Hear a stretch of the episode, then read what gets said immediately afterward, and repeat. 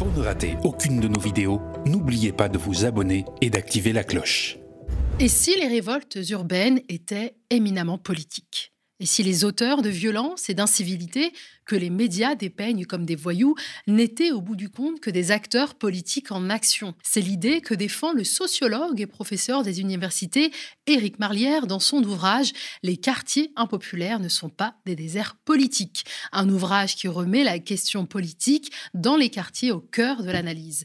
Pour l'auteur, l'appréhension de la politisation des quartiers populaires par le bas est essentielle pour comprendre les tensions et les conflits qui cristallisent une partie de notre société. Et aux médias, on aime comprendre et prendre le temps de l'analyse loin du tourbillon politico-médiatique qui réduit ces révoltes à des émeutes et des scènes d'une extrême violence alimentée par les jeux vidéo et favorisée par des parents dépourvus d'autorité. En quoi la violence à laquelle prennent part les jeunes des quartiers populaires est-elle politique? Peut-on attribuer un sens politique à des révoltes qui se situent en dehors du cadre conventionnel? N'y a-t-il pas d'alternative pacifique? Et si les révoltes urbaines constituent une contestation politique, doit-on comprendre? Qu'elles finiront par devenir un mode opératoire légitime des mouvements populaires juvéniles Éric Malière est avec nous pour y répondre. C'est l'heure de l'entretien d'actu. Bonjour Éric Marlière. Bonjour. Alors avant d'aborder les questions que soulève votre livre, j'aimerais vous entendre sur les dernières révoltes urbaines qui ont fait suite à la mort du jeune Naël, 17 ans, abattu à bout portant mardi 27 juin par un policier à Nanterre. Comment analysez-vous ces révoltes au-delà de la mort de Naël? Quelles sont les causes que vous identifiez?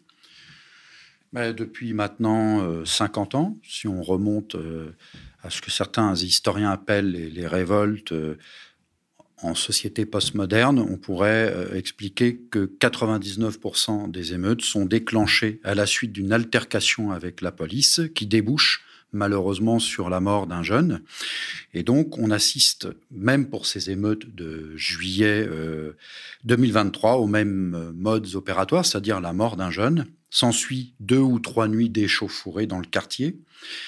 Puis ensuite vient clôturer une marche silencieuse qui appelle au calme, à la dignité des familles, à la mémoire du mort.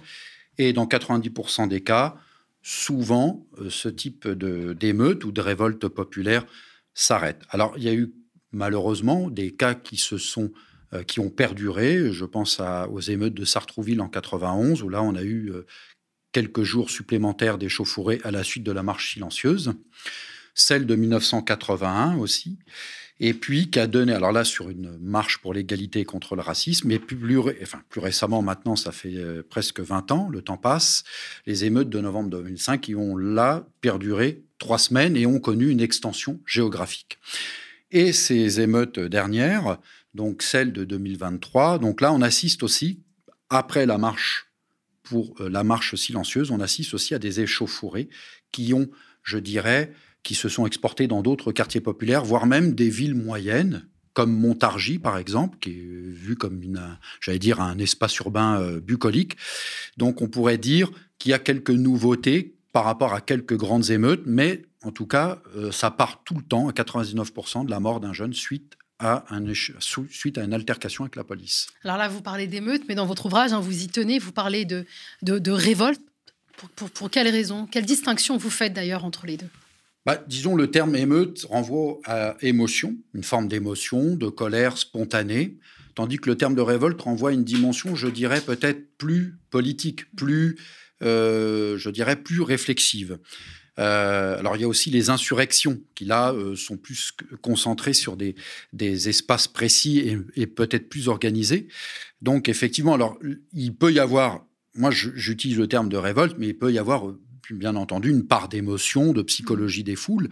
Et euh, certaines émeutes sont peut-être plus de l'ordre de l'émotion, euh, mais on pourrait dire aussi qu'une partie de ces émeutes, et euh, c'est là peut-être peut-être toute la difficulté à circonscrire cette dimension politique, parce que je suis parti d'une hypothèse en réalité, c'est que peut-être toutes les formes d'incivilité, de provocation, etc., c'est peut-être de l'infrapolitique. C'est une question que je me suis posée, parce qu'on pouvait peut-être pas forcément renvoyer qu'à la voyoucratie, euh, qu'au banditisme.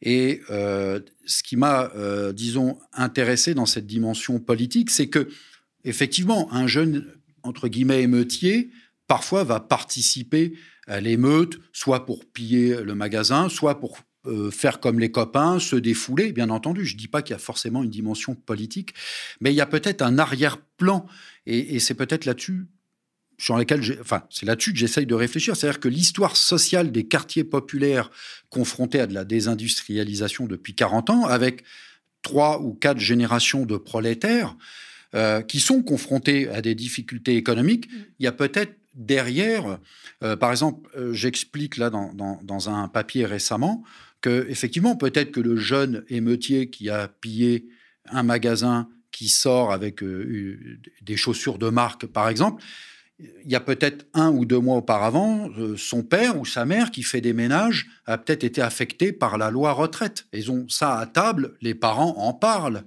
Et du coup, ce jeune, il est peut-être pas politisé au sens premier, mais ça peut-être ça affecte inconsciemment son quotidien. Et c'est peut-être cette dimension. Alors là, c'est tout un débat chez les sociologues entre l'infrapolitique, c'est-à-dire c'est pas du politique au sens euh, politique institutionnelle, politicienne, mais qui a peut-être, dans sa manière de se comporter avec un enseignant, qu'on peut juger pas correct, euh, la question n'est pas là, mais il y a peut-être cette dimension, l'école, de toute façon, ça sert à rien, l'enseignant est un agent d'une institution qui, moi, euh, me stigmatise, m'humilie, etc. Alors, parfois, l'élève peut être aussi fautif, hein, ça, c'est pas, la question n'est pas là, mais il y a si vous voulez, toute cette euh, dimension euh, politique qui n'est pas posée. Donc il y a l'infrapolitique, il peut y avoir aussi du proto-politique, ça c'est un collègue qui avait expliqué suite aux émeutes de 2005 que bah, en fait ça, lui rappelait les jacqueries paysannes, c'est-à-dire des, colères soudaines de paysans qui étaient harassés par des impôts, une politique royale qui menait des guerres, qui faisait de la circonscription, etc. Et donc, du coup, ces jeunes, en fait, ils sont les déshérités du mouvement ouvrier qui était plus plus organisé, entre guillemets, et, mais il y a une colère spontanée d'un quotidien difficile, ou alors le métapolitique, c'est-à-dire que certains anthropologues expliquent ces jeunes, finalement, savent par il suffit d'avoir un, voisin militant de quartier qui a une association qui n'est jamais écoutée par les élus locaux, etc. Bon, peut-être qu'à un moment, il y a des échanges informels dans un hall, etc. Et du coup, bah, ces jeunes se disent de toute façon, le politique pour nous n'est plus crédible, donc autant utiliser le langage des feux et de pierre. Alors moi, je n'ai pas tranché sur ces questions-là, mais disons que la question du politique entre le méta, le proto, l'infra, est peut-être à rediscuter. Euh, toujours au sujet donc, de cette révolte de, 2023, hein, euh, comment, comment avez-vous trouvé euh, la réponse du gouvernement? Est-ce qu'il a bien géré, selon vous, cette révolte qu'on pourrait finalement nommer une crise politique? Là, c'est toujours compliqué pour un, le sociologue que je suis de commenter des décisions de gouvernement. Alors, j'ai quand même trouvé par rapport par exemple, aux émeutes de 2005, pour aller vite, mm. Au début, une compréhension par rapport à, la, à Naël et à sa famille. C'est-à-dire que effectivement, on voit quand même que certains politiques ont tranché euh, sur, euh, en tout cas, en regardant les images, ont tranché du côté peut-être du jeune, ce qui était peut-être pour moi une nouveauté. Mais mm. on a vu par la suite que les processus se sont à nouveau remis dans ce qu'on a euh, pu constater par la suite, c'est-à-dire une condamnation, une condamnation unanime, etc., euh, des échauffourées, sans, alors, sans forcément, euh, euh, je dirais, chercher à comprendre, parce que je pense que c'est là où intervient le travail des, chercheurs, c'est-à-dire que on peut tout à fait chercher à comprendre sans, j'allais dire, excuser, mmh. mais je pense que ça fait maintenant comme je disais tout à l'heure, plus de 50 ans qu'on assiste à, à ces échauffourées. Et parfois, avec certains collègues, on se demande, bah, tiens, c'est bizarre, ça fait quelque temps que ça n'a pas explosé dans les banlieues. Donc, on se pose la question, pourquoi ça n'explose, ça n'explose pas? Mais en réalité, je pense, euh, en y réfléchissant, euh, je dirais de manière plus approfondie, que euh, les altercations jeunes police, il y en a à peu près une trentaine par an, parfois qui débouchent souvent sur la mort d'un jeune, et que je pense qu'une partie des émeutes sont circonscrites localement, très peu médiatisées. Voilà. Et du coup, nous, on s'interroge sur euh, à la fois bah, comment, comment se fait-il que au bout de 40 ou 50 ans, on n'a pas de réponse appropriée et il faudrait une réponse de fond. Et là encore, j'entends parfois ici et là euh, des personnes qui expliquent ah oui mais on a donné on a donné beaucoup d'argent euh, dans les banlieues dans les politiques de la ville contrairement parce qu'aujourd'hui c'est peut-être le discours nouveau contrairement aux classes populaires périurbaines incarnées par les gilets jaunes et rurales. Cela étant moi pour avoir connu quelques services de politique de la ville dans, dans les mairies bon il y a peut-être des moyens qui sont donnés mais je ne suis pas sûr que les associations, je veux dire celles qui agissent sur le terrain au quotidien, euh, les personnes qui pourraient être, euh, je dirais, des intermédiaires politiques entre les élus locaux et la population, je ne suis pas sûr que bénéficie réellement de ces politiques de la ville. Et je pense que c'est peut-être pas une question de moyens, mais c'est peut-être une question de, j'allais dire, de, euh, comment dirais-je, de, configuration, de moyens, comment les attribuer et à qui les attribue-t-on? Je pense que c'est peut-être ça la véritable question. Alors l'une des réponses hein, du gouvernement pour faire face euh, à ces révoltes, c'est la nomination euh, de Lydia Guirus au poste de préfète de l'égalité des chances. Vous connaissez Lydia Guirus? Donc une ancienne UMPiste, également éditorialiste, polémiste dans, sur des chaînes d'information en continu, qui a affiché un certain mépris d'ailleurs à, l'endroit des, jeunes issus des quartiers populaires. Lydia Guirus, préfet de l'égalité des chances, un bon choix selon vous? Écoutez, là c'est toujours pareil. Bon, on voit qu'il y a un message euh, politique euh, qui est donné. Euh, moi, je pense qu'il faudrait, à mon sens, peut-être nommer des, personnes qui soient il n'y a, pas de neutralité, mais en tout cas des, personnes qui soient, euh, je dirais, pas forcément bienveillantes ou en lien avec l'extrême gauche pour travailler sur les quartiers, mais euh, en tout cas des personnes qui soient soit techniciennes sur ces questions-là, qui ont déjà un niveau d'expertise, euh, soit des personnes qui, en tout cas, affichent une certaine neutralité par rapport à des questions qui, moi, me semblent, je dirais, sulfureuses, puisque je pense, en tout cas, à mon niveau qu'il faudrait euh, peut-être repenser aussi euh, l'attribution de certains postes, repenser aussi euh, la manière dont fonctionnent les politiques de la ville. Et, que, enfin, j'ai aussi des collègues, je ne vais pas les nommer, mais qui montrent qu'il n'y a pas autant de moyens qu'on le laisse aussi entendre. Et peut-être aussi, je dirais, laisser une place aux, aux chercheurs, parce que je, ça, c'est aussi un débat qu'on a entre nous. C'est-à-dire que euh, moi, j'ai écrit quelques ouvrages, beaucoup de mes collègues également, et euh, bah, ces ouvrages, en, réalité, euh, bah, ils sont très peu réutilisés, on est très peu consultés. moi, je demande, je ne suis pas un politique, je ne vais pas faire le travail à la place d'un politique qui soit de gauche comme de droite. Cela étant, on a quand même, je pense, si demain on décide de construire une centrale nucléaire, bah, dans un lieu précis, on va certainement euh, contacter des physiciens, des biologistes, etc., mmh. pour, euh, qui donnent un niveau d'expertise. Après, on fait ce qu'on veut, c'est le politique qui tranche. Et, bah, ce serait peut-être bien aussi de, de, je dirais, de, de, consulter des chercheurs, sociologues, politistes, historiens, euh, etc. Et, le monde universitaire aujourd'hui, je dirais qu'il est quand même très marginalisé par rapport à, tous ces processus. C'est dommage parce que on a, euh, comme disait un collègue hier par mail, on a quand même une quarantaine d'ouvrages qui ont été écrits sur les banlieues et certains déjà au milieu des années 80 tirent sur la sonnette d'alarme, tout simplement. Typiquement, vous auriez pu être entendu euh, par la commission des lois du Sénat au sujet des révoltes survenues après la mort de, de Naël, une, commission qui visait à, comprendre. C'était le 5 juillet dernier, en tout cas, le ministre de l'Intérieur, lui, a été auditionné. Et c'est dans ces termes choquants et abjects euh, qu'il a été questionné sur le profil des jeunes qui ont été interpellés et placés en garde à vue. Aujourd'hui, force est de constater que oui, vous allez me dire, la plupart des gens qui, sont, qui ont été arrêtés sont français, d'accord, mais ça ne veut plus rien dire aujourd'hui. Ils sont comment français Et moi, ça m'interroge.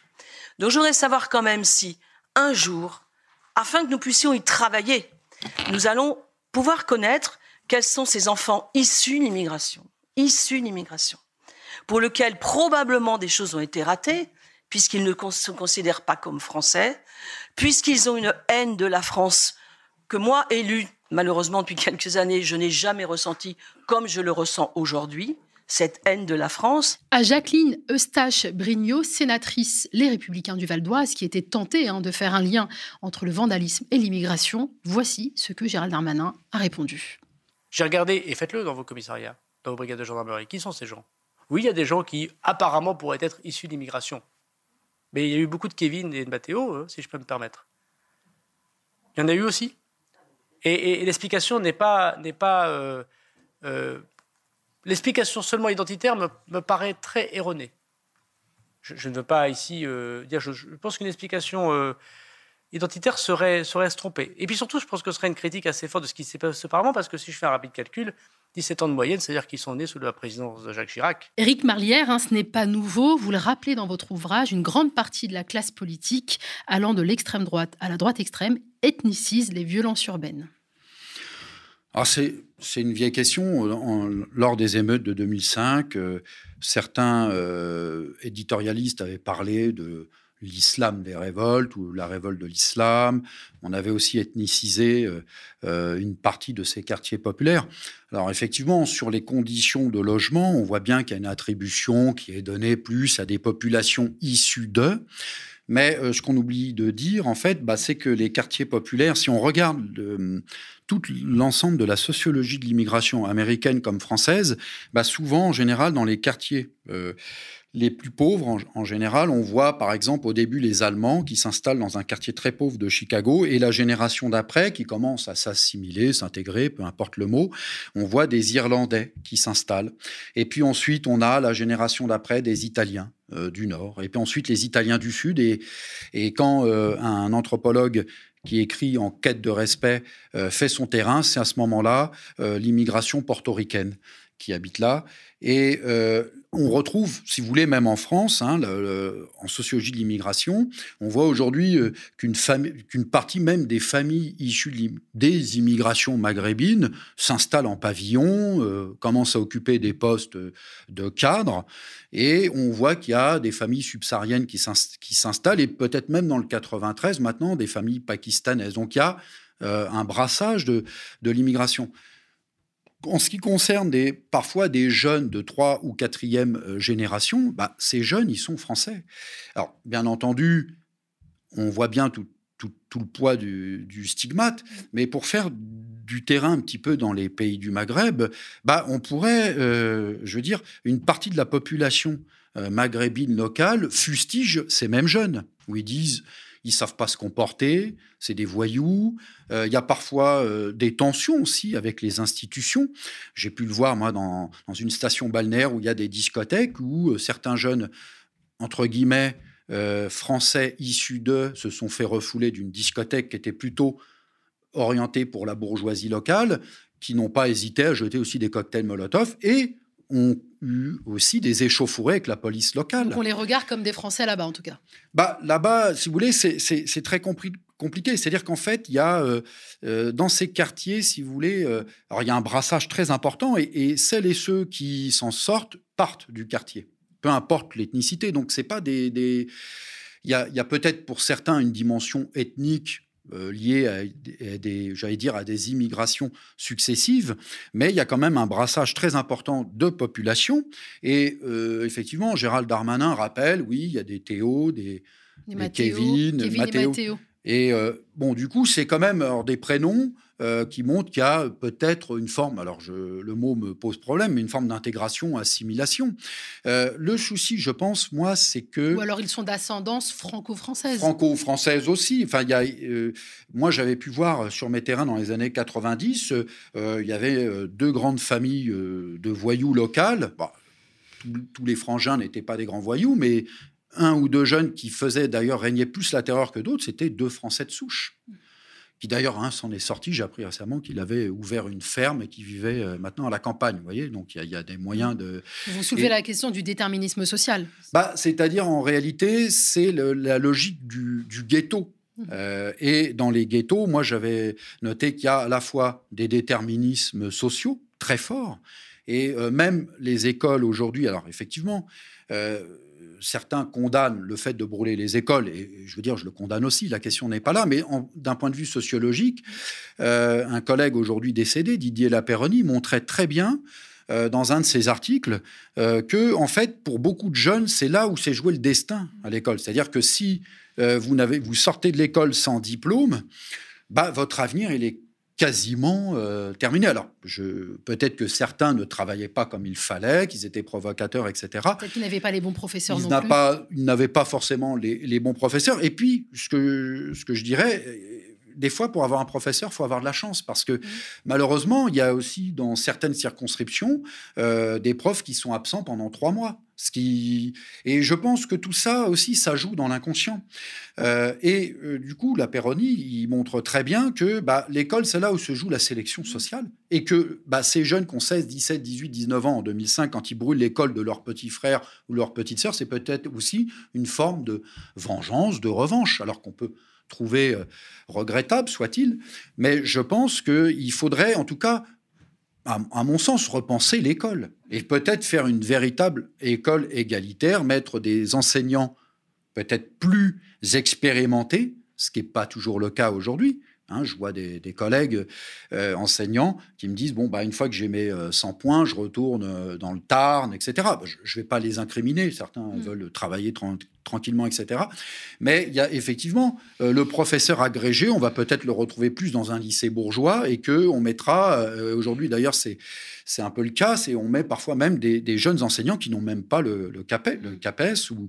Donc du coup, on a des écoles quand même qui sont déficitaires. Alors je ne sais plus quel collègue dans, en sciences de l'éduc avait montré qu'il y a un déficit en termes de masse salariale entre les lycées bourgeois et un lycée euh, euh, de milieu populaire. Enfin, je veux dire, c'est trois fois la masse salariale dans un lycée bourgeois. Je pense qu'il y, a vraiment... Mm. Euh, alors, il y a des volontés parfois politiques, mais ça ne suit pas vraiment sur le terrain. C'est très compliqué.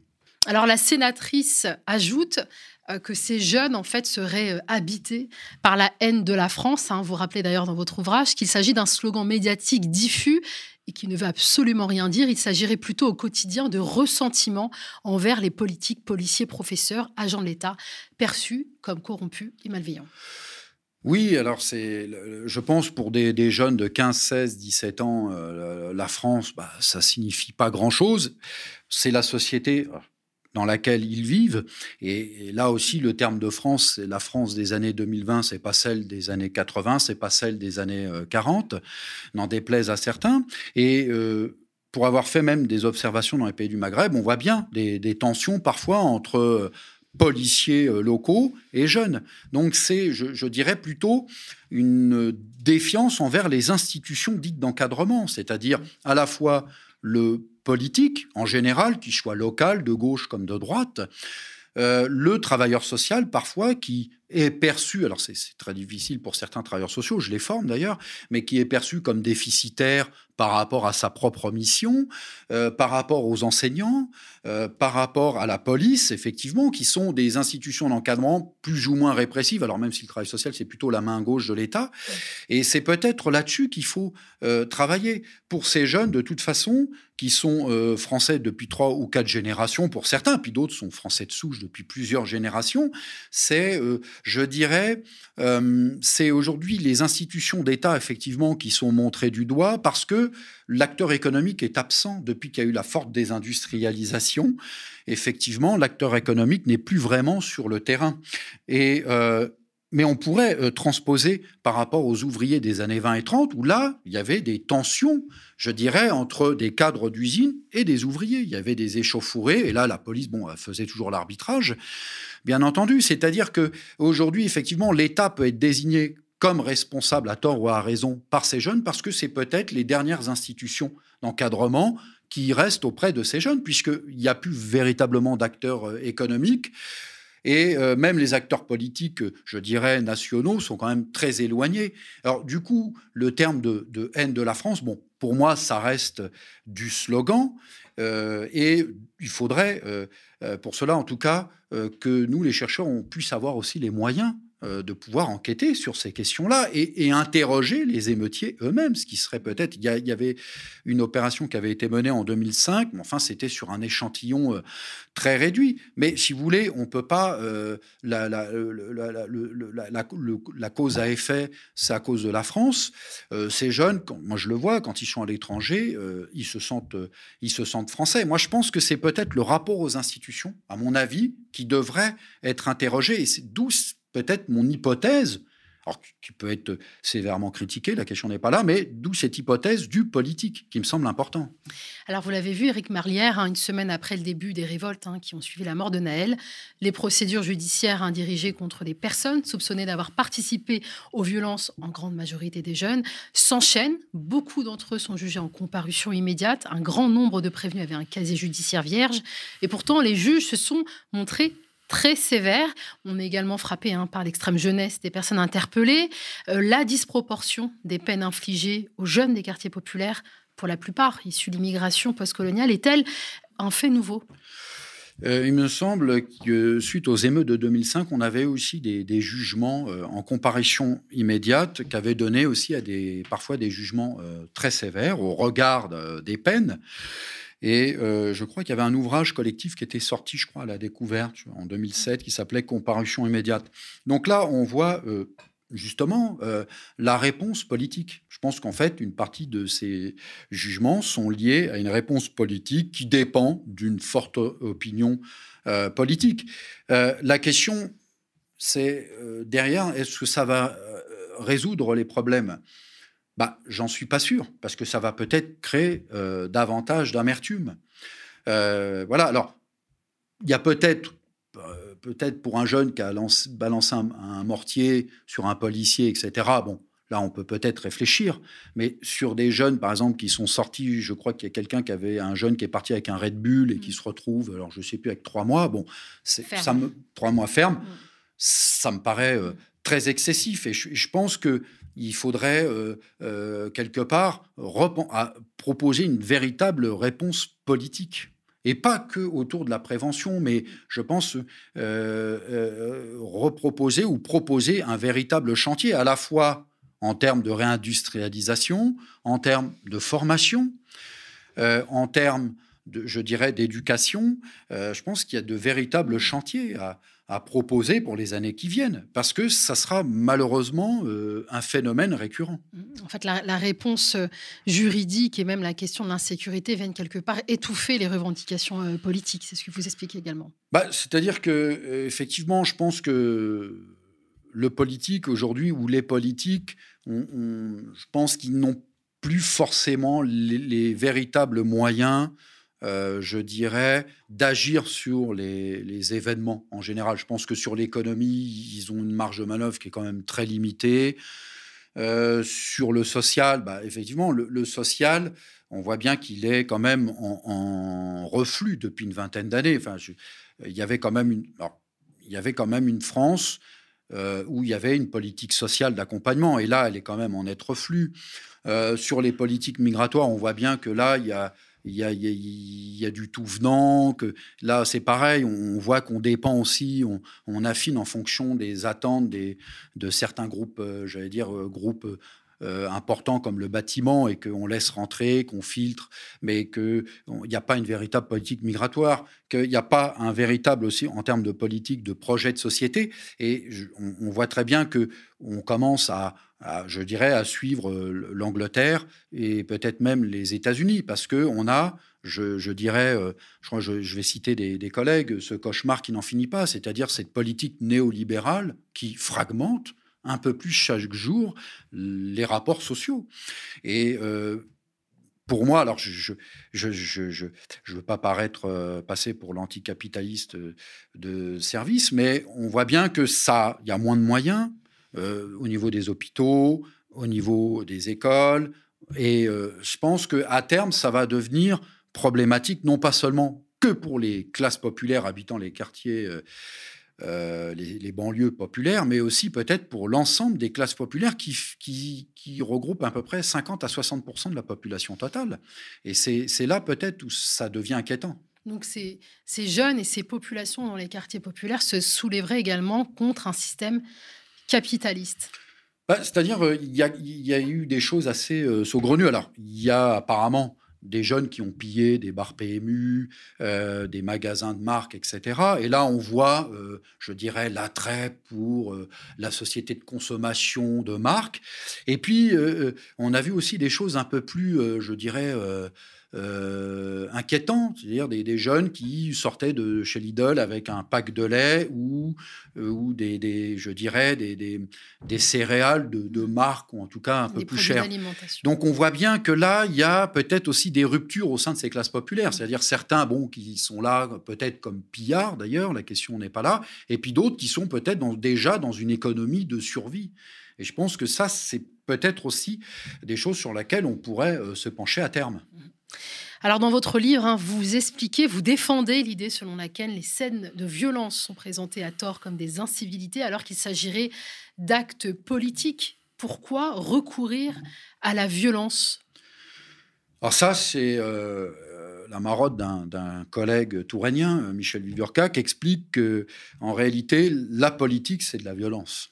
Si on regarde bien, donc, mais quand euh, certains acteurs, notamment les plus dominer, pour euh, citer, euh, je passe de Touraine à Bourdieu, euh, les, dominer celles et ceux qui n'ont pas accès à des canaux politiques classiques, qui ne sont pas forcément entendus, écoutés, eh bien, le conflit, le conflit n'est plus possible. C'est-à-dire, le conflit est possible quand il y a deux interlocuteurs qui ne sont pas d'accord, mais on va échanger, on va débattre, on va peut-être se battre, mais à la fin, on va reconnaître la qualité de l'autre, etc.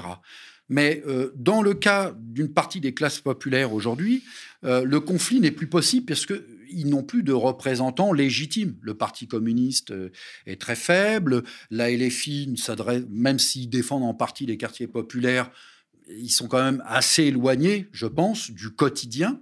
Et, en tout cas, le manque de représentativité, bah, de, la, manque de représentativité, de la diversité lors des dernières élections législatives leur a été reproché. Leur a, bah, en partie, oui. Et puis, euh, euh, il y a, euh, du coup, bah, ces, personnes-là ne se font plus entendre par la politique qui exerce aussi une forme de violence économique, sociale, symbolique. Donc, du coup, bah, une partie de ces classes populaires bah, la retourne elle-même en violence, alors mmh. physique, émeutière, etc. Et là, alors on, on, pourrait mettre la focale sur les émeutes, ou la révolte urbaine, mais aussi sur le mouvement des Gilets jaunes, où on voit bien que là, du coup, la politique reprend, je dirais, ses lettres de noblesse, c'est-à-dire que celles et ceux qui ne peuvent plus s'exprimer, qui ne peuvent plus, je dirais, euh, euh, débattre sur leur conception de la société parce que pas entendus par les, entre guillemets, les dominants, les, les élites, bah, du coup, la retournent progressivement en violence. Voilà. Est-ce qu'ils ont conscience, ces jeunes, de faire de la politique? Bah, Comme je disais tout à l'heure. À travers ces actes d'incivilité, de, vandalisme. Alors ça, c'est la, question, euh, c'est une excellente question. Euh, l'idéal, ce serait d'enquêter auprès de ces jeunes, c'est-à-dire de pouvoir euh, mener. J'ai fait quelques entretiens téléphoniques. Mmh. C'est très difficile d'accaparer, d'avoir des adolescents qui puissent consacrer une heure à mener des entretiens avec un sociologue dont, dont la tâche paraît quand même obscure, pas, seulement que pour les jeunes d'ailleurs. Et ils n'ont pas vraiment, pour eux, le, politique, c'est le monde des autres, mmh. c'est le monde d'ailleurs, c'est le monde des adultes. Euh, cela étant, euh, il y a des phrases parfois, ouais, bon, il y a la, alors parfois il y a le prof raciste, mais qui fait ça à tel, à tel, à moi, pas à d'autres. Donc, et l'institution couvre ce prof ou est, ou est perçue comme couvrir ce prof. Mmh. Donc, il y a une dimension d'injustice. Euh, il y a euh, les élus, par exemple, qui ont euh, fermé un créneau de foot en salle. Euh, parce que euh, ils veulent mettre, je sais plus, je crois, il y avait, ça avait fait polémique. Alors, dans les quartiers populaires, le football est le premier sport, et du coup, c'était pour euh, un créneau de jeux de fléchettes, etc., pour une minorité. Donc, le gymnase a été vandalisé, et du coup, j'avais interrogé un jeune qui dit ouais, mais non, nous, on a dit qu'on est beaucoup, il y a, a 4-5 immeubles qui ont une équipe. Déjà, on a du mal à faire un créneau parce qu'il y, y, a beaucoup de personnes qui viennent, et là, ils sont 3-4 et on réserve. Et nous, on nous supprime. Donc, et là, on sent une dimension. Alors, ils en ont pas forcément conscience, mais le fait de vandaliser le gymnase, c'est un message mhm. qui passe. Et ils étaient d'ailleurs passés par un représentant associatif, mais le représentant associatif n'a pas été écouter. Euh, c'est euh, également, alors si les, tensions entre les jeunes et la police, alors là c'est très compliqué aussi. Alors effectivement, il y a euh, le regard extérieur, comme il y a des collègues bien plus chevronnés que moi sur le fonctionnement de la police, je ne vais pas y rentrer. Mais moi, quand j'avais enquêté à, à Châtelet-Léal, je m'étais aperçu aussi parfois qu'il y avait, même pour certains jeunes qui avaient eu des tensions, qui s'étaient battus avec des policiers, il y a euh, des échauffourées personnelles. Par exemple, ce policier-là, il m'a maltraité, il m'a humilié, donc je me suis vengé. Euh, alors que son collègue, lui, il est plus sympa. Vous voyez, c'est, quand on commence à faire de la micro-sociologie, mmh euh, on se rend compte que même certaines de nos catégories bah, sont plus complexes. Et du coup, bah, ce jeune, une fois, il, avait été maltraité par ce policier et il a été voir le capitaine des, CRS qui dit Regardez, ce, ce, collègue est gentil, mais celui est méchant, etc. Bon, le, capitaine a fait preuve de solidarité avec son. et l'a envoyé un peu balader. Mais vous voyez, c'est tout un ensemble d'éléments. Et euh, c'est pas de la politique, c'est peut-être de la politique au quotidien. Mmh. Euh, voilà. Et ça, c'est peut-être des choses sur lesquelles moi, enfin sur lesquelles j'essaye de travailler aujourd'hui. Et donc toutes les formes d'incivilité, on sait très bien que les incivilités, c'est aussi, euh, j'allais dire, une attribution qu'on va donner à l'autre. Euh, à son ennemi, on va le traiter d'un civil, on va le traiter de barbare, mm. on va le traiter de... Et, du coup, ces formes d'incivilité, quand on a 14, 15, 16 ans, qu'on n'a pas le vocabulaire adéquat, bah, une provocation, euh, ça va, par exemple, mettre euh, un chewing-gum dans la serrure d'un prof euh, qu'on n'apprécie pas. Et alors, parfois, ce qui est très curieux, c'est qu'il y a même des profs issus de l'immigration maghrébine qui sont en tension avec les jeunes, parce que c'est pas que une opposition ethnico-raciale, c'est beaucoup plus compliqué que ça. C'est une opposition C'est une opposition. Voilà, mais c'est ce que je, ce que je, je vois, c'est-à-dire que tel prof, par exemple, il y avait une prof qui était plutôt sympa. etc. Bon, elle était plus ou moins bien traitée. Et puis, euh, le prof euh, euh, antipathique qui affiche parfois des positionnements, bah, va être en confrontation. Et parfois, j'ai aussi sur mes terrains des jeunes qui me disent, par exemple, cette prof-là, elle est très dure. Mais elle est respectée par tout le monde parce qu'elle est dure avec tout le monde et qu'elle veut en fait qu'on travaille. Et on revient à la question de l'injustice. Voilà, c'est exactement ça. Donc je pense que ces jeunes, et comme je disais tout à l'heure, c'est-à-dire que le fait de de, brûler des bâtiments, etc., c'est condamnable d'un point de vue juridique, d'un point de vue moral et éthique, bien entendu, et ça condamne une partie des classes populaires qui peuvent plus utiliser les équipements. C'est la double peine pour eux. Mais c'est la double peine pour ces personnes-là, mais d'un point de vue politique, il faudrait s'interroger. C'est-à-dire que euh, effectivement, quand on, a, pendant le Covid, j'avais interrogé aussi des jeunes par téléphone parce qu'on pouvait pas se déplacer, et il y avait un jeune qui me disait, alors lui, il était en colère parce que c'était un petit trafiquant, donc il pouvait pas trop sortir dehors. Alors il y avait des tensions avec les policiers de temps en temps, etc. Mais il, disait à un moment au téléphone qu'il était inquiet parce que sa mère était, euh, euh, elle travaillait à l'hôpital. Alors elle était, je sais plus qu'on appelle ça, c'est aide infirmière. Et du coup, elle me dit si elle chope le Covid, elle a un petit salaire. Vous voyez, il avait 16 ans. Donc du coup, il y a, cette perception de, de l'injustice et que deux ou trois ans après, on rajoute deux ans de travail pour une partie de ces classes populaires. Et je peux, je peux même dire que même chez les classes moyennes, la note n'est pas véritablement passée. Euh, bah c'est pour beaucoup de jeunes, c'est vécu. C'est-à-dire qu'ils ont des repas à table. Ils échangent aussi parfois avec les adultes. Hein. C'est pas non plus qu'un monde juvénile coupé de la réalité, etc. ils observent le corps aussi de bah, leurs parents. Bah, ils observent. Euh, bah, par exemple, un, un, jeune me dit euh, Ma mère, elle a travaillé pour 1200 euros par mois. Euh, elle a du mal à payer un loyer, puis là apparemment ils allaient faire des réhabilitations que le loyer allait augmenter. Et dit mais moi j'ai pas envie de mener ce, travail-là. Enfin je veux dire, euh, c'est comme certains euh, collègues sociologues nostalgiques de la classe ouvrière. Mais enfin je rappelais que le monde ouvrier était un monde très violent, très dur, et que les salaires étaient parfois dérisoires. Et si on regarde par exemple les travaux de Maurice Alvax, qui montrent que le, salaire d'un ouvrier qui travaillait six jours sur sept en, 1932, je crois, il avait fait l'étude, euh, gagne presque un petit peu plus que le RSA aujourd'hui. Et que c'était d'abord l'alimentation qui allait avant tout. Bon, c'est, je veux dire, les classes populaires se définissent toujours par des emplois subalternes, par des tensions avec l'école, quel que soit euh, le milieu social, et par un manque de moyens économiques et financiers. Et là, on est au cœur de ces quartiers populaires. Alors, bien entendu, on va parler ensuite du business, du trafic de drogue, mais ça, ça ne concerne qu'une minorité qu'une minorité. Et même les jeunes qui sont dans ce trafic, euh, bah, ceux qui sont, euh, euh, j'allais dire, qui font le chouf, etc., c'est vraiment des sommes modiques. Et je pense qu'il est. Et, et, et, puis, c'est pas de l'argent facile.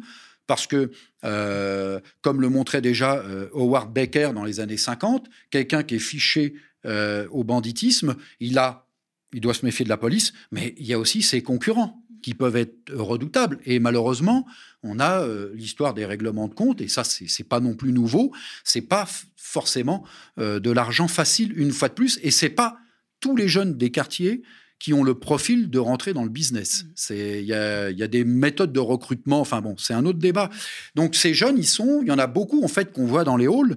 C'est pas non plus des bandes de jeunes, c'est des jeunes qui sont entre copains de quartier qui galèrent, qui, essayent de trouver des opportunités, de vivoter, de faire. Euh, euh, voilà, qui essayent de trouver des stages. Voilà, c'est vraiment du, sous-prolétariat en réalité. Des jeunes qui, cherchent à s'en sortir. Euh, Éric Marlière, comment on passe de la pauvreté ordinaire, la discrimination, du sentiment d'injustice à des actes violents qui se manifestent dans, dans ces révoltes urbaines? Qu'est-ce qui est le, qu'est-ce qui est le, le déclic? Qu'est-ce qui pousse ces jeunes à, à franchir finalement cette limite et à, basculer dans cette violence politique?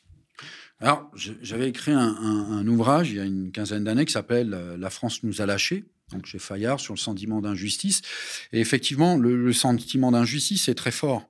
Euh, alors, effectivement, tout à l'heure, j'avais parlé des déterminismes sociaux. Il y a d'abord le déterminisme social en termes de classe populaire, qui est très important. Il y a la discrimination ethnico-racial, pour le dire comme ça, qui, effectivement, et là, c'est des collègues euh, comme Patrick Simon qui montrent que quand il y a un testing, à CV égal, si le prénom change, homme, femme, maghrébin, noir, etc., bah, on va pas être recruté de la même manière. Bon, ça, c'est des choses qui sont connues. Oui, même le défenseur des droits aussi le dit. Bah, hein. Même par les gouvernants. Enfin, je veux dire, c'est.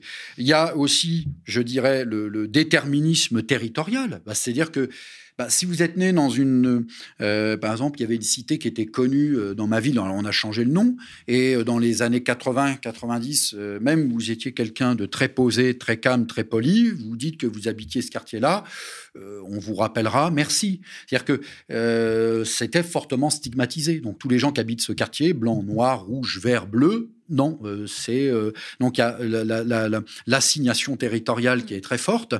Il y a aussi la dimension culturelle. Alors si euh, on se dit religieux ou musulman, bon là, ça va augmenter aussi les, chances. Euh, euh, vous voyez, entre une, jeune fille issue d'immigration maghrébine non voilée et une fille voilée, bon, on voit aussi, il y, a des divergences. Donc, l'aspect religieux est parfois très stigmatisant.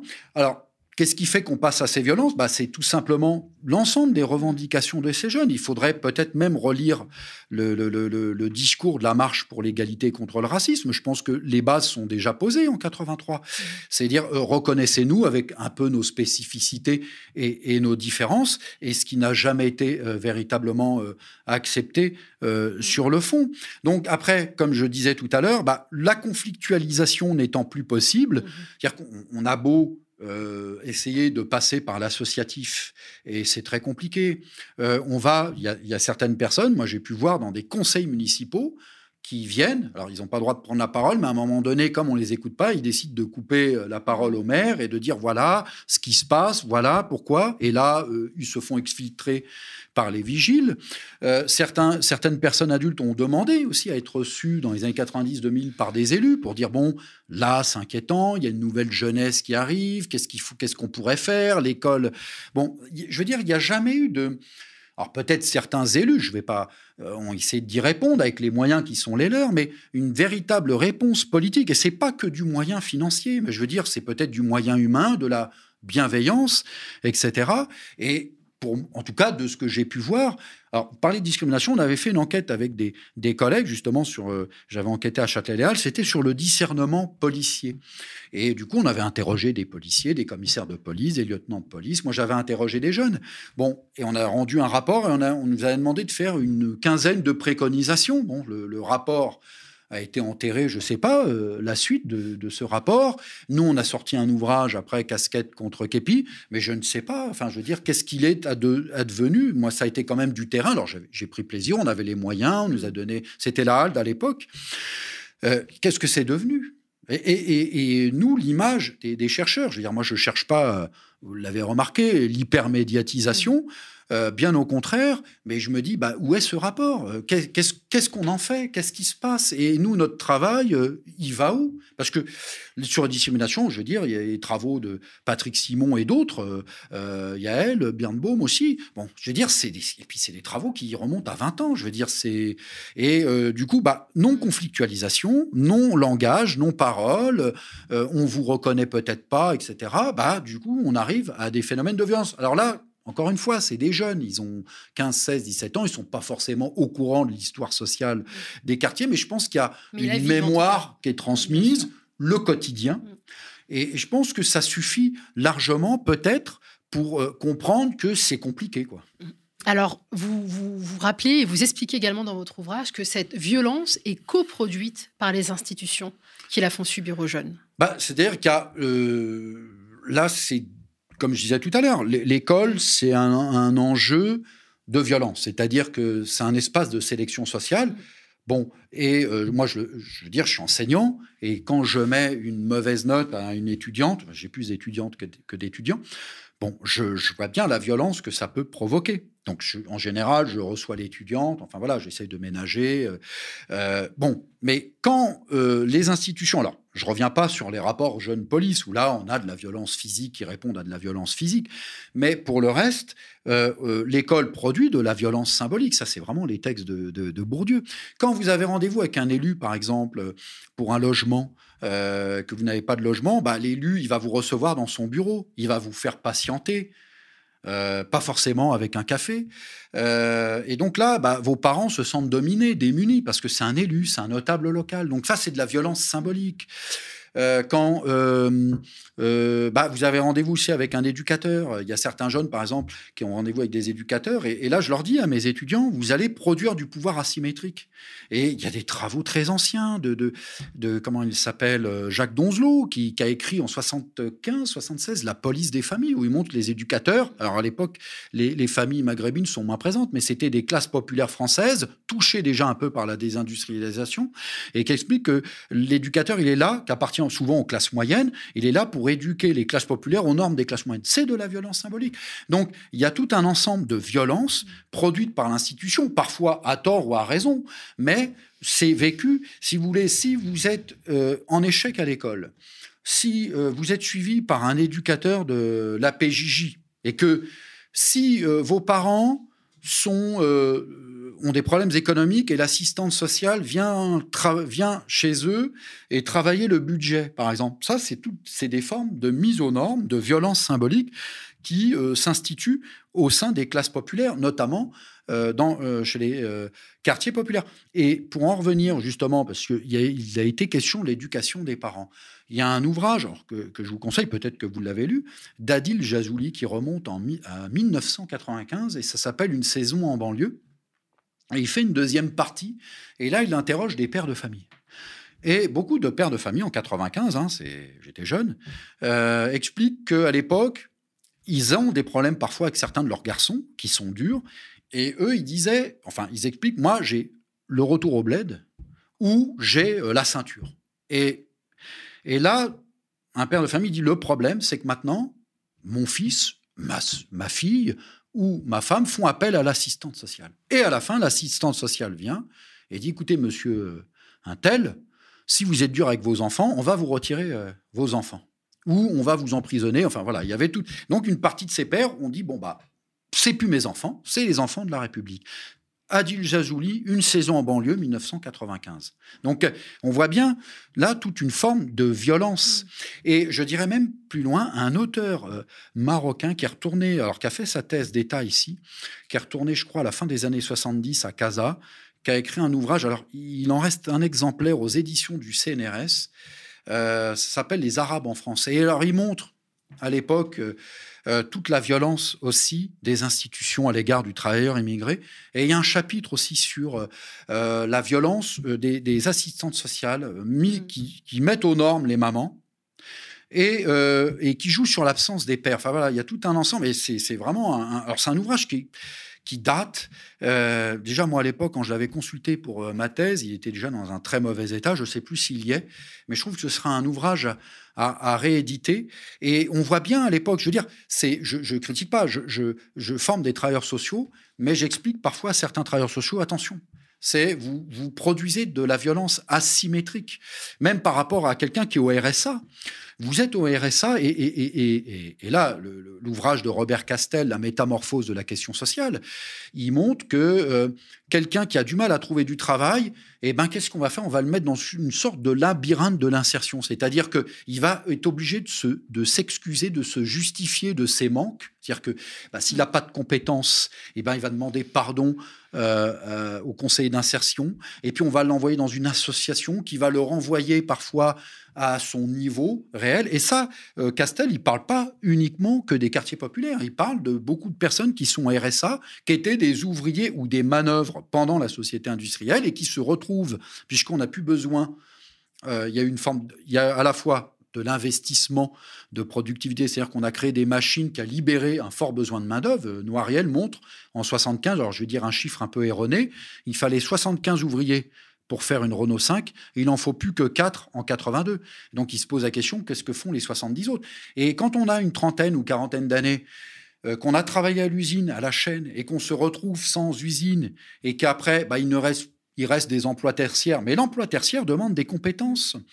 Euh, par exemple, pour travailler au McDo, bah, si vous avez une culture un peu virile, bah, euh, si vous faites l'accueil, la réception, au McDo que vous montrez peu de patience, etc., bah, vous allez peut-être vous montrer agressif vis-à-vis d'un client.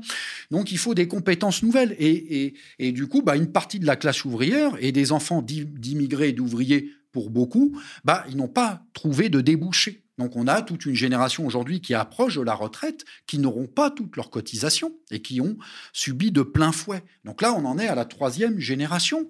Et je pense qu'il y a peut-être, en tout cas, quelque chose à, à travailler autour de ça. Et je disais, donc, l'usine produisait de la violence. Il y avait un chef mm. de service, etc. Mais l'ouvrier, pour le dire très rapidement, l'ouvrier de, de, l'entre-deux-guerres était parfois un ouvrier rugueux, canaille, violent. Euh, je veux dire, c'est la classe ouvrière était un monde très fermé, avec une culture très fermée. Euh, on ne parlait pas de ghettoisation, mais par exemple, le quartier sur lequel j'ai travaillé, 80% des habitants étaient des ouvriers. Donc, euh, on voit bien une forte ségrégation. Mais l'ouvrier de la banlieue rouge, il appartenait à la société industrielle, malgré sa dangerosité. Il y a beaucoup de chercheurs qui ont écrit sur la dangerosité du bolchevique, euh, etc.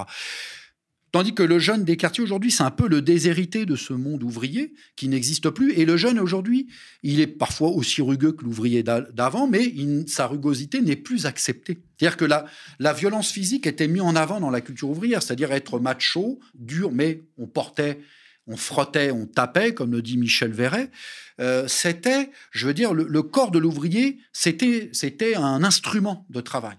Aujourd'hui, le corps d'un enfant, d'un jeune de quartier, eh ben, c'est, il est plus du tout vu comme utile. Donc, sa euh, violence, euh, si vous voulez, bah, elle n'est plus perçue comme utile, donc au contraire dangereuse. Et donc, comme il est perçu comme inutile dans la société post-industrielle.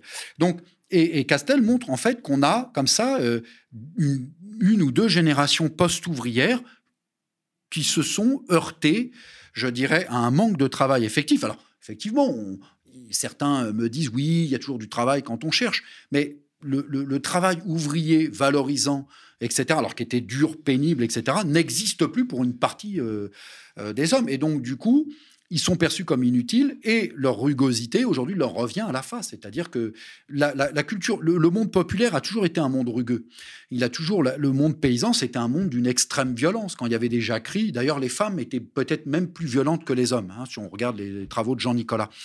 Mais aujourd'hui, la violence, dans notre société, on va dire pacifiée, n'est plus tolérée. La moindre violence, par exemple, ça peut faire. Alors, je ne cautionne pas la violence, mais d'un point de vue sociologique, aujourd'hui, la violence n'est plus cautionnée. Alors que dans les années 70-80, deux coups de poing échangés, ça se réglait de manière interne. Vous voyez ce que la, je la violence, en tout cas physique, n'est plus tolérée. En revanche, la violence symbolique. Euh, il n'y a absolument aucun problème. Euh, elle peut, elle peut s'exprimer. Elle s'exprime euh, d'ailleurs, comme vous l'avez euh, rappelé tout à l'heure, avec des travailleurs sociaux à l'égard des jeunes qui vont prendre, qui vont prendre en charge. Bah, C'est-à-dire, alors, on a un système néolibéral qui a pour conséquence directe compétition, concurrence. Donc ça crée de la violence. C'est-à-dire que vous et moi, on a à peu près un CV similaire, et je veux postuler ici, à ce média, bah, si je ne vais pas être pris, bah, ça va être une forme de violence. Et puis après, je vais dire, mais qu'est-ce que cette personne a plus que moi, etc. Mais je veux dire, c'est vécu aussi par les classes moyennes. Et, euh, et, ce système néolibéral qui met la compétition, qui met la concurrence, bah, ces jeunes, eux, on leur dit, vous n'êtes rien, vous n'existez pas. Hugues Lagrange, qui n'est pas un sociologue de gauche, le dit. Il dit, vous n'existez plus.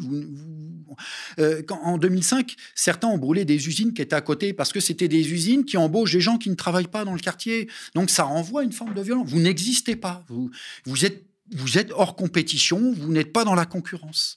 Pense que ça, c'est vécu aussi, inconsciemment ou consciemment, euh, par les jeunes et puis les habitants en général et les classes populaires qui représentent 50 à 60% Et parmi ces, jeunes-là, donc euh, des quartiers populaires qui vivent ces violences-là, les, discriminations, euh, les inégalités, enfin tout ce que vous avez pu décrire hein, depuis le début de l'émission, il y en a beaucoup, on va dire en tout cas, qui se soulèvent dans le cadre de ces révoltes urbaines, pour euh, justement euh, exprimer, extérioriser cette colère, cette injustice et même cette rage. Et il y en a d'autres, une minorité, vous le rappelez dans votre livre, qui choisissent même l'exil et ils partent même, pour certains, en Syrie, par exemple. Hein. ils vont prendre le chemin de la radicalisation religieuse, quitte à mourir au bout du compte, parce que ça reste un projet mortifère. Qu'est-ce qui explique que certains choisissent finalement de, de, résister et de rester ici, et d'autres de partir. Je vous pose la question, euh, Éric Marlière, parce que je rappelle que vous êtes également auteur hein, de, la fabrique, de la fabrique sociale de la radicalisation, une contre-enquête sociologique. Oui, alors c'est... Alors, je ne mettrai pas tout à fait sur le même point les, révoltes urbaines, des processus liés à la radicalisation, parce qu'on a des profils très compliqués dans les processus liés à la radicalisation. Parce que, en fait, parmi les jeunes des quartiers, en tout cas moi sur les deux ou trois euh, quartiers que j'ai étudiés, les radicalisés sont extrêmement minoritaires. Et ils sont très mal vus par l'ensemble des autres jeunes parce qu'ils sont vus comme des jeunes. C'est un peu la même dénomination que le toxicomane dans les années 80-90, c'est un raté. Euh. Et effectivement, alors, euh, ces jeunes sont morts, je ne vais pas déshonorer leur mémoire, mais il y a souvent l'image d'un jeune qui était un petit peu à l'écart, euh, qui était déshumanisé, qui était un voyou un peu raté, euh, pas très bien socialisé dans le groupe de pères. Euh, d'ailleurs, les frères Kouachi, il y en a un qui qui allait prier dans une des mosquées où j'ai fait mon, terrain. Et certains m'en ont parlé par la suite. Ils ont fait un lien. Ah oui, je me souviens. Oh, il avait des propos un peu bizarres etc., euh, etc. C'est-à-dire, c'est, euh, et, en fait, quand on regarde le, profil des, radicalisés, c'est souvent des gens euh, monoparentales ou métissés, c'est-à-dire ils ont un, grand-père algérien, mais c'est, quelque chose qui n'est pas très bien assumé. là, pour les, révoltes, alors, je pense qu'il y a... Alors, certains quittent la France, et, là, il y a des raisons multiples. Euh, mais c'est très, très minoritaire dans, les quartiers. Hein. Sur 100 jeunes, il y en a un ou deux. Quoi. Alors, c'est, comme il y a plus de jeunes dans les quartiers euh, et qu'il y a une plus forte démographie, je ne veux pas me faire le turiféraire du grand remplacement, loin de là, mais c'est très faible en termes de pourcentage. Et ils sont très mal vus, très isolés. Mmh.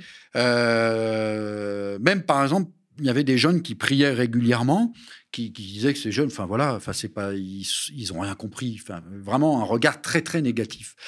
Parce qu'on dit de ces deux groupes qu'ils ont une haine euh, de la France, qui sont dans une posture ah. victimaire. Mais pourtant, tous les bah, opposent sur le terrain. Bah, victimaire, c'est ça, c'est des mots euh, très forts. Euh, la réalité, c'est que je pense, hein, quand on vit un quotidien, une fois, moi, je, me souviens, j'avais déjeuné avec un préfet de droite et qui me tenait ce discours, mais et il me disait, mais vous savez, dans les pays d'origine, ils n'auraient pas tout ça, etc.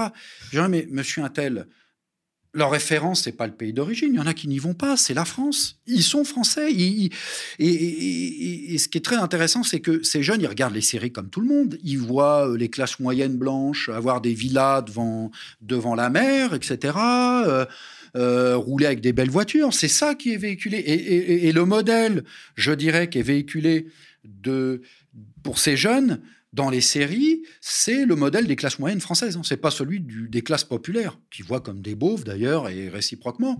Non. Et, du coup, ils voient que c'est difficile d'y accéder, tout simplement. Pour des raisons de déterminisme social, ethnico-racial, euh, territorial, etc. etc.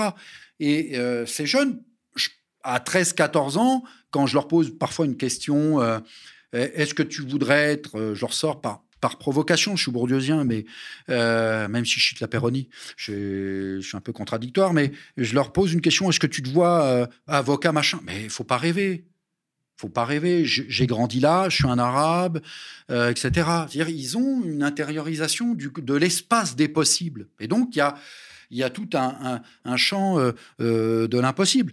Et, cette métaphore, elle est, elle, est intéressante parce que quand on interroge un enfant des classes populaires qui aime les voitures, par exemple, eh ben, on se rend compte que l'enfant des classes populaires qui aime les voitures, il va passer un CAP de mécanicien et puis il finira euh, peut-être chez Midas. voyez? Il va réparer les voitures, parfois de belles voitures. Par contre, un enfant de la grande bourgeoisie, qui est parfois, et, parfois un enfant de la grande bourgeoisie, pardon, je répète deux fois parfois, qui est euh, pas très bon à l'école, mais on va dire le frère cadet ou le frère aîné va reprendre euh, l'usine de papa ou va faire des grandes études, et ben lui, qu'est-ce qu'il va faire? Il va faire conducteur de Formule 1 parce qu'il a les moyens. C'est un peu, le, je crois que c'était le, le, destin de, je sais plus de quel coureur américain. C'est-à-dire que il y a des possibilités euh, quand on a un enfant de la grande bourgeoisie, de, de si on n'a pas de talent particulier, d'ouvrir une galerie d'art parce qu'on maîtrise quand même la distinction culturelle. Alors que quand on est issu d'un milieu populaire, on va peut-être tenter sa chance dans le hip-hop. Mais bon, euh, voilà, c'est quand même très compliqué. Et on voit même parmi ceux, j'en suis sûr, qui réussissent dans le hip-hop, qui revendiquent une culture quartier, je suis sûr qu'il n'y en a peut-être pas beaucoup qui viennent du, du loupen prolétariat des quartiers populaires.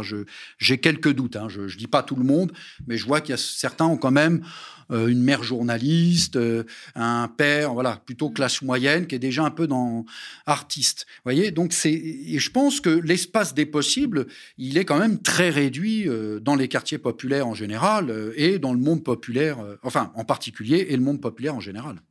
alors, si on peut comprendre que la violence de ces jeunes des quartiers populaires défavorisés s'exprime à l'endroit des institutions qui les ont délaissés, qui les ont humiliés, c'est peut-être plus difficile euh, de, comprendre pourquoi les violences s'expriment entre jeunes, ces fameuses violences interquartiers.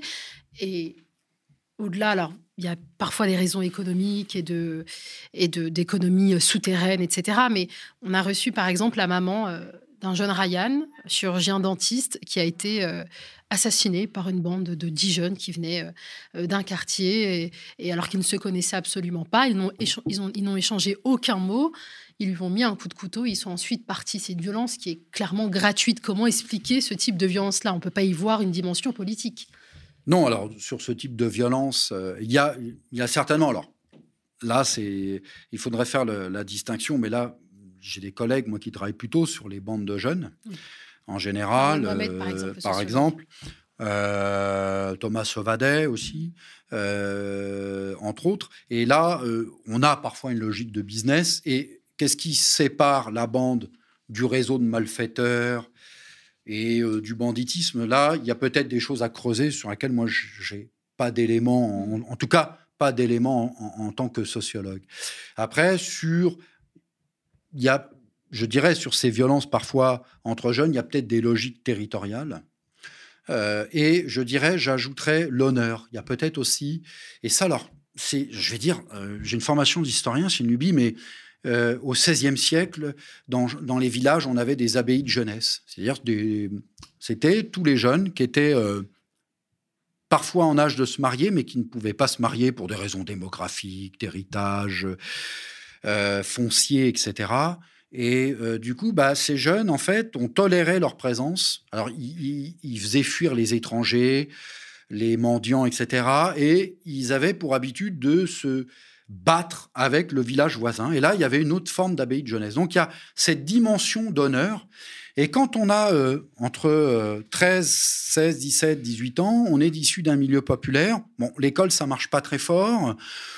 On a un avenir qui est peut-être pas très enchanté. Donc, qu'est-ce qui nous reste quand on a 13, 14, 15, 16 ans? L'honneur. Donc il y a, je pense, cette, cette je dirais, le, rôle de l'honneur qui formate les bandes. Et ça, alors je dirais, on a toute une littérature en histoire et en sociologie qui alimente euh, ça. Il y a peut-être aussi maintenant les réseaux sociaux, je dirais Internet, les nouvelles technologies qui peuvent accélérer ce processus. C'est-à-dire qu'on va peut-être euh, maintenant sur WhatsApp, on peut peut-être en, un quart d'heure, 20 minutes, se donner rendez-vous dans un espace et malheureusement euh, régler ses comptes avec euh, les, drames qui peuvent euh, aboutir. Alors, il y a, si vous voulez, cette dimension politique, elle peut paraître absente. Alors, il y a peut-être après dans des bandes, des bandes de jeunes, où, alors les réseaux de malfaiteurs, il y a une dimension économique.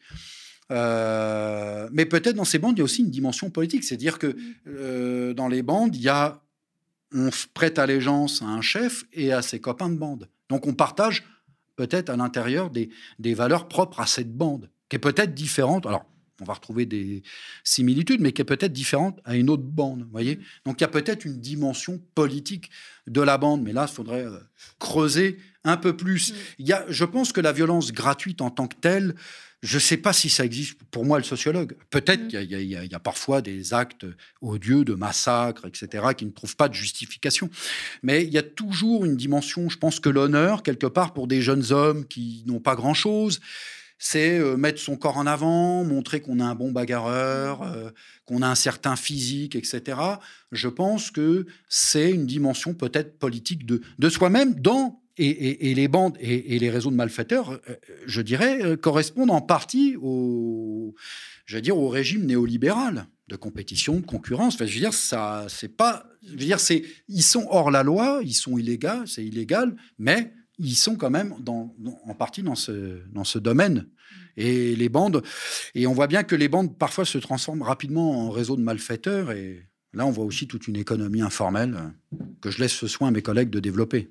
Et j'ai une dernière question, Eric Marlière, c'est celle que j'ai posée d'ailleurs euh, en, introduction. Est-ce que les révoltes urbaines euh, qui constituent une contestation euh, politique vont finir par devenir un mode opératoire légitime avec lequel les autorités devront composer? Bah, Écoutez, c'est déjà le cas. C'est-à-dire que depuis 50 ans maintenant, on assiste, je crois que un historien avait dater la première révolte urbaine qu'on connaît en 71, c'est-à-dire de, je crois, trois jeunes maghrébins qui peuvent pas rentrer dans un bar et ça se termine avec une intervention policière qui débouche sur la mort d'un jeune. Donc, et là, on a tout le quartier qui descend à ce moment-là.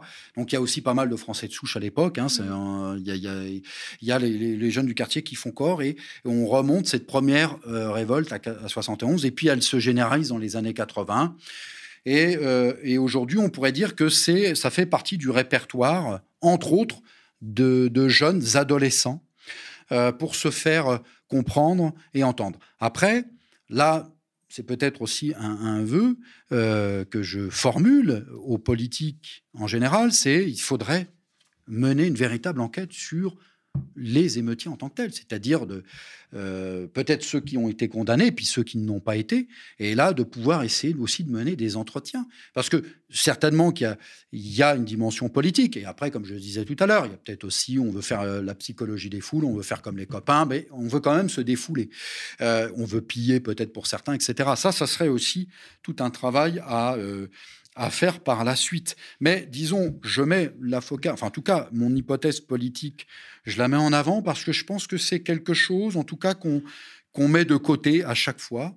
Alors, je le fais de manière exagérée, que tout n'est pas forcément politique, comme disait un collègue, et j'en suis euh, conscient, euh, et je suis d'accord avec lui, mais je pense qu'il c'est bien en tout cas de remettre un ensemble d'incivilités, de conflits, de violence, enfin de conflits, non, de violence plutôt, d'incivilité, de provocation, de révoltes urbaines, peut-être d'essayer de, les repolitiser et de, et de peut-être aussi, euh, afin qu'on puisse les traduire, et que peut-être ces jeunes, avec la maturité, puissent après les, les transformer, pourquoi pas, en, en attendues et, et recevables dans l'espace public au sens d'Abermas, c'est-à-dire dans un espace public plutôt bourgeois et que ça puisse être traduit et qu'il puisse enfin avoir, y avoir un interlocuteur en face.